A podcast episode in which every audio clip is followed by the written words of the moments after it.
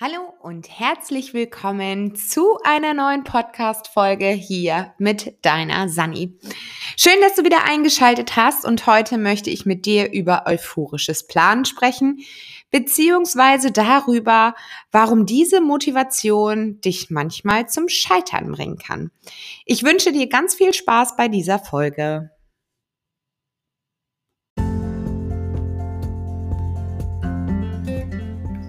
Herzlich willkommen zu diesem Podcast. Mein Name ist Sunny und ich bin die Gründerin von Plan Yourself. In diesem Podcast gebe ich dir hilfreiche Tipps und Tricks zur direkten Umsetzung für einen leichten Working Mom Alltag. Denn ich bin der Meinung, dass beides geht. Job und Familie. Du findest durch diesen Podcast wieder mehr Zeit für deine Ziele, deine Träume und deine Bedürfnisse. Und das ganz ohne schlechtes Gewissen. Denn ich bin der Meinung, deine Zeit ist jetzt. Also, lass uns nicht lange warten, wir starten direkt.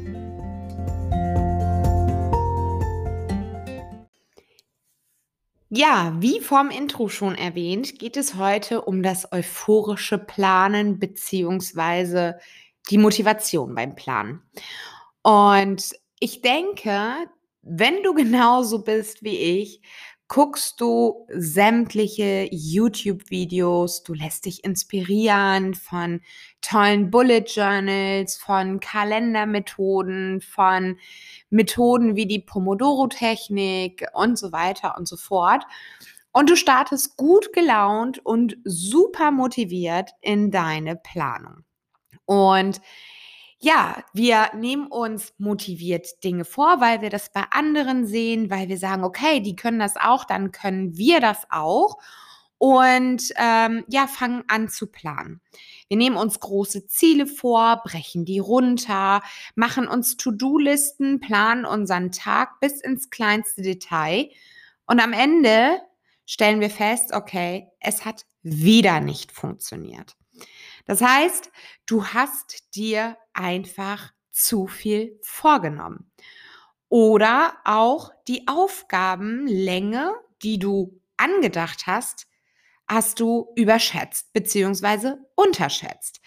Ich kenne das von mir selber auch. Ich denke mir dann, ja, Sandra, du nimmst dir Zeit, eine halbe Stunde für deinen Podcast, nimmst den auf und dann lädst du den hoch, machst die Beschreibung und so weiter. Und am Ende stelle ich dann fest, ja, shit, hat doch irgendwie 45 Minuten gedauert oder vielleicht sogar eine Stunde. Und äh, das hat zur Folge, dass sich weiterführende Aufgaben beziehungsweise Anschlussaufgaben nach hinten verschieben. Und dann sitzt du am Ende des Tages und denkst dir so, ja, super. Ich habe mir ganz, ganz viel vorgenommen. Ich hatte zehn Aufgaben auf meiner To-Do, wo ich eigentlich gedacht habe, die dauern je Aufgabe vielleicht 20 Minuten. Und du stellst am Ende fest, hm, okay, ich habe nur sieben Aufgaben geschafft und drei bleiben einfach liegen. Das hat zur Folge, dass wir Frust schieben dass wir uns wieder klein machen und sagen, ja, es ist ja wieder klar, dass du das nicht schaffst. Ähm, das war ja wieder typisch und so weiter. Also dann kommen so diese inneren Kritiker und natürlich auch das Gefühl des Versagens dass wir ähm, an uns zweifeln und natürlich auch Dinge in Frage stellen und sagen, ja, wieso hat das denn jetzt schon wieder nicht geklappt? Ich habe doch geplant, ich habe das doch so gemacht, wie XY mir das gezeigt hat. Und ähm, es hat schon wieder nicht funktioniert. Und in diesem Punkt muss ich ganz einfach gestehen, hat mir die Reflexion sehr, sehr gut getan. Denn ich habe auch dazu geneigt, mir ganz, ganz viele Aufgaben auf die To-Do-Liste zu setzen und zu sagen, okay, das schaffe ich an einem Tag. Doch manchmal kamen ihm halt Dinge dazwischen, wie ein Anruf, wie ein, äh, ja, eine E-Mail, die ich dann dringend beantworten musste oder ja, ein länger führendes Telefonat, wo die Anschlussaufgaben sich dann nach hinten geschoben haben oder wie erwähnt, der Podcast hat dann länger gedauert oder die Technik hat nicht funktioniert, whatever.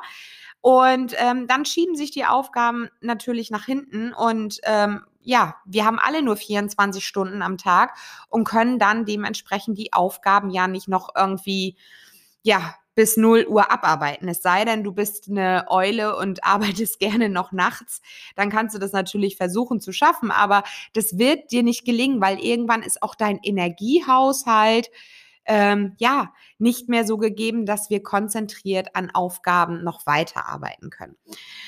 Ich sehe es als Lernkurve in dieser Reflexion. Ich frage mich wirklich, woran hat es gelegen? War es jetzt meine Schuld, dass ich meine Aufgaben nicht abgearbeitet habe, wie zum Beispiel das Thema Social Media, dass ich vielleicht einfach auf Instagram versackt bin, obwohl ich mir ein Zeitlimit von 15 Minuten gesetzt habe und ich den Timer einfach mal schlichtweg ignoriert habe? Dann ist das ein wichtiger Punkt, den ich für mich reflektiere. Und weitergehend mit der Frage, warum war denn Social Media in dem Moment interessant? Hatte ich dann auf die Aufgabe, die jetzt anstand, einfach keine Lust? War für mich der Sinn einfach nicht da oder äh, war das eine Aufgabe, die ich eigentlich für andere erledigen muss, aber nicht wirklich Lust dazu habe? Das sind alles Dinge, die ich mich dann frage.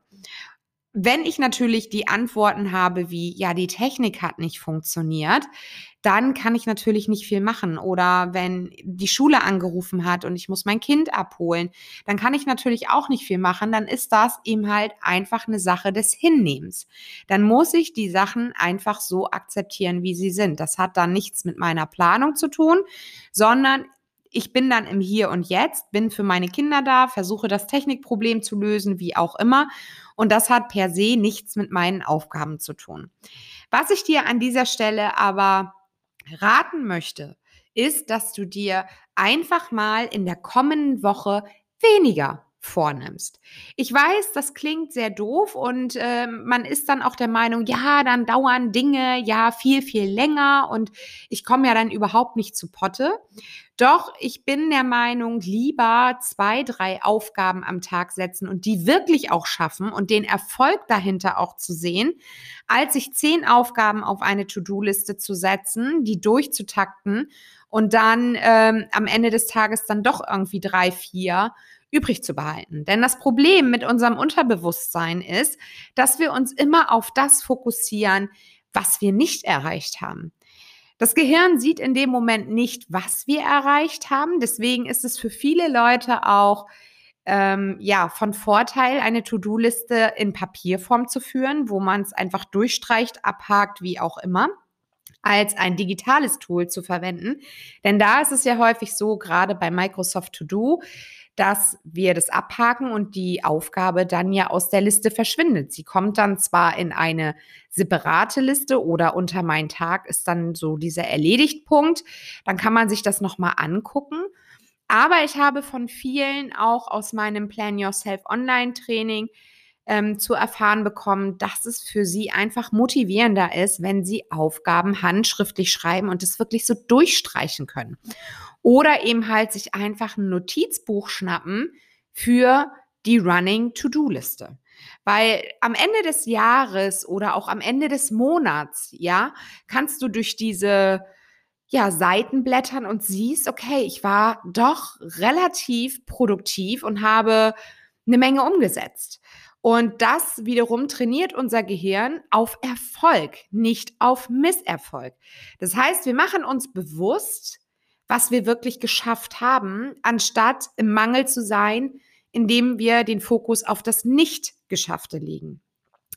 Also, plane doch mal für die nächste Woche jeden Tag nur zwei Aufgaben ein. Und wenn du die erledigt hast, dann Sei stolz auf dich. Feier das, was du erreicht hast. Und wenn du dann noch Motivation hast und der Meinung bist, du möchtest gerne noch weitermachen, dann schau auf deine To-Do-Liste und nehme einen Punkt vom nächsten Tag mit in den Tag. Das heißt, du hast am nächsten Tag vielleicht nur noch einen Punkt abzuarbeiten. Der Vorteil ist, dass wir ähm, ja besser mit den Aufgaben umgehen können und dass wir für zwei Aufgaben immer irgendwo die Zeit finden. Und wenn wir dann noch Zeit übrig haben und nehmen uns was vor vom nächsten Tag, dann lernen wir uns auch selber besser kennen. Wir lernen uns besser einzuschätzen, wir lernen uns ähm, besser kennen in unseren Handlungen, in unseren Situationen. Wann sind wir auf Social Media? Wann gucken wir YouTube-Videos? Wann verquatschen wir uns mit einer Freundin? Wann mit einem Kollegen oder was auch immer? Und lernen uns dadurch besser kennen.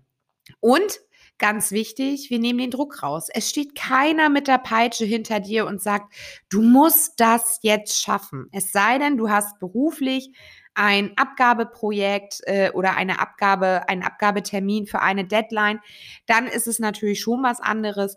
Aber dann wirst du die Dinge auch ähm, ja in dein Tagesgeschäft einplanen und dir wahrscheinlich, wenn du mich schon länger verfolgst, einen konkreten Termin in deinen Kalender setzen und auch wirklich die Kommunikation nach außen, dort habe ich keine Zeit, da muss ich an Projekt XY arbeiten.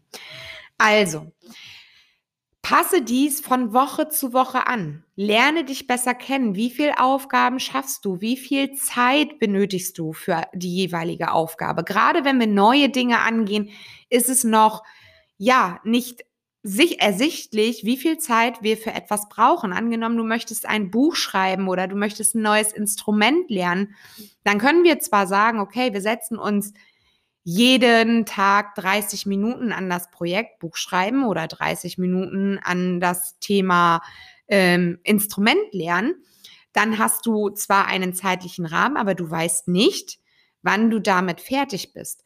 Und gewisse Dinge brauchst du vielleicht auch, wo du abhängig von anderen Menschen bist. Bei einem Buch weißt du vielleicht, okay, ich fange in Word an, das Ganze zu schreiben. Aber wie gehe ich dann weiter vor? Wie finde ich einen Verlag oder will ich das als äh, Selbstbuch rausbringen, also als Self-Publishing? Ähm, oder äh, was brauche ich? Genauso ist es mit einem Instrument. Wie viel Übungseinheiten brauche ich? Muss ich vielleicht erst beim Urschleim anfangen und erstmal die Noten lernen, bevor ich ein Instrument spielen kann? Muss ich erstmal lernen, wie ich Noten lese und so weiter und so fort. Und wenn das neue Dinge sind, dann können wir das noch gar nicht abschätzen. Bei Dingen, die wir tagtäglich machen, wie unsere Morgenroutine, unsere Abendroutine, haben wir aufgrund der Erfahrung und aufgrund der Regelmäßigkeit schon einen zeitlichen Rahmen, den wir ja immer wieder angepasst haben, wo wir vielleicht auch mal ein bisschen schneller sind. Aber das Gros an Zeit, wenn wir sagen, okay, unsere Morgenroutine dauert eine Stunde, gehen wir da auch ja kaum drüber hinweg, weil wir dann vielleicht schon einen Anschlusstermin haben, wie den Weg zur Arbeit, whatever.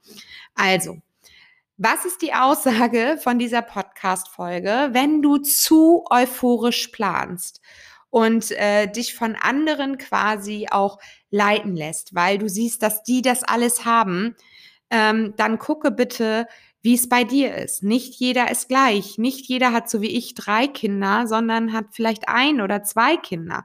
Der nächste hat gar keine Kinder und ähm, hat trotzdem einen vollen Terminkalender, weil er sich ja äh, sozial engagiert, weil er in, in irgendwelchen Vereinen tätig ist oder äh, Freunde unterstützt oder die Eltern unterstützt, was auch immer.